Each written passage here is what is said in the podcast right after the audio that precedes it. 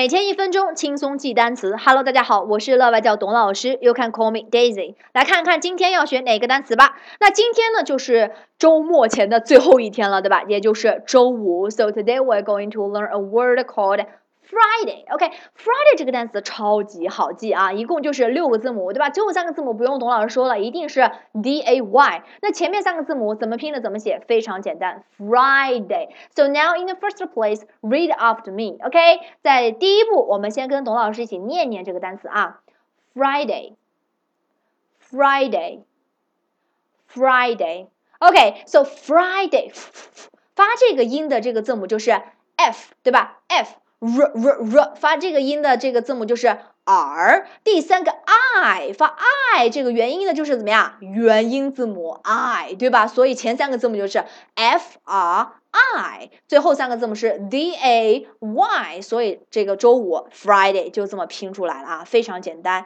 所以 Friday f r i d a y，OK Friday，so Friday means the fifth day of the week。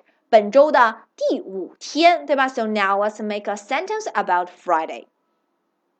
用 Friday 来造个句子啊。Friday is the last day for working if you're not a student anymore。如果你不是学生的话，那周五呢就是你一周之内工作的最后一天，对吧？Let's read it again。我们再来读一遍啊。